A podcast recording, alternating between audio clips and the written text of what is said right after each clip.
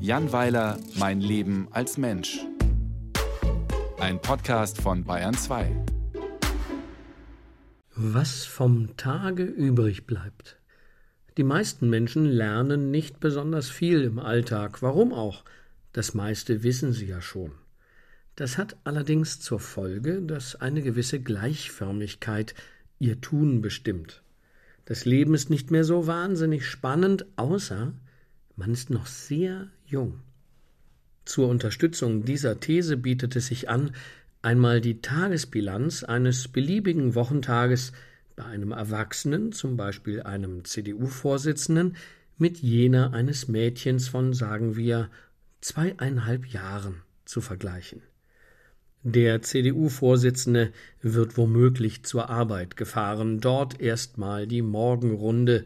Jemand hat ihm einen CSU-Kugelschreiber auf die Schreibunterlage gemogelt. Haha, sehr witzig. Dann Gespräch mit dem Generalsekretär. Vorlaute Type.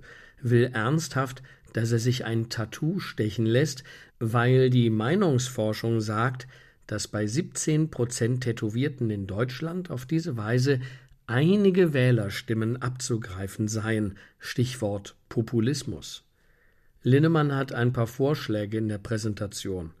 Der Bundesadler mit dem Gesicht des Vorsitzenden gefällt diesem insgeheim ganz gut, aber die Idee knallt trotzdem nicht, weil man erst noch Sport machen muss, damit das am Oberarm gut aussieht. Also kein Tattoo.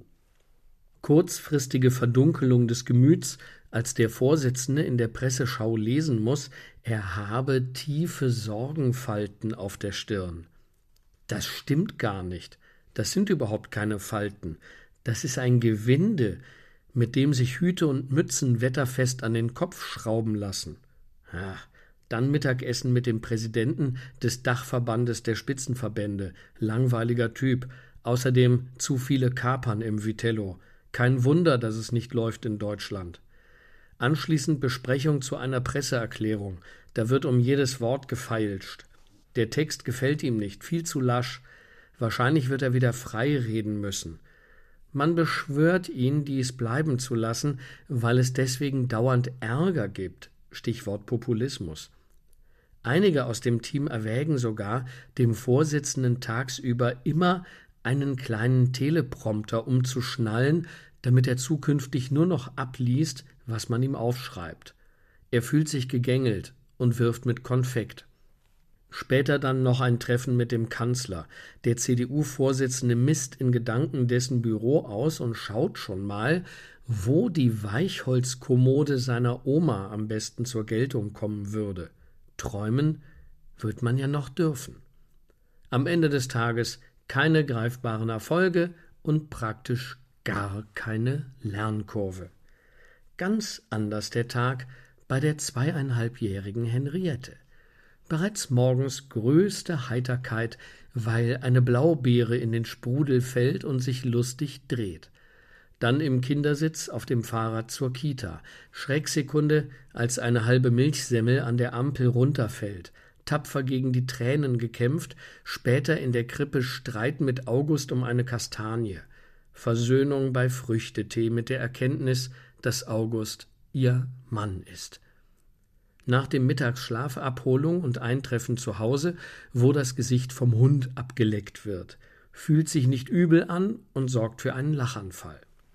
Nachmittags Besuch von Freundin Emma und ihrer Mutter. Diese riecht komisch. Verzweifelter und aussichtsloser Kampf gegen das Tragen der Matschhose. Kurzfristig starke Hassgefühle und Tränen, bald darauf die Erkenntnis, dass man den Sandkasten mit dem Gartenschlauch in einen Teich verwandeln kann. Die Matschhose muss draußen ausgezogen werden. Kälte, Nässe, intensives Gefühl von Unterlegenheit, dann wird sie vom Hund umgerannt. Kurzfristig alles Scheiße. Doch dann Gummibärchen. Versuch, sich weitere Exemplare zu erschleichen, sind erfolgreich. Versöhnung mit dem Schicksal, Abendessen, Zähneputzen nicht zu intensiv, um richtig zu nerven. Alles in allem ein fabelhafter Tag. Der CDU-Vorsitzende wird dasselbe nicht behaupten können.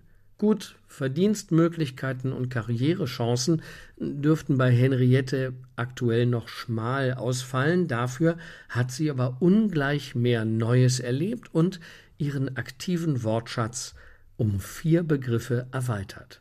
Handbremse, Arschkeks, Nulli und Blubberblase. Ganz objektiv betrachtet hätte der CDU-Vorsitzende mehr vom Tag gehabt, wenn er erst zweieinhalb Jahre alt wäre.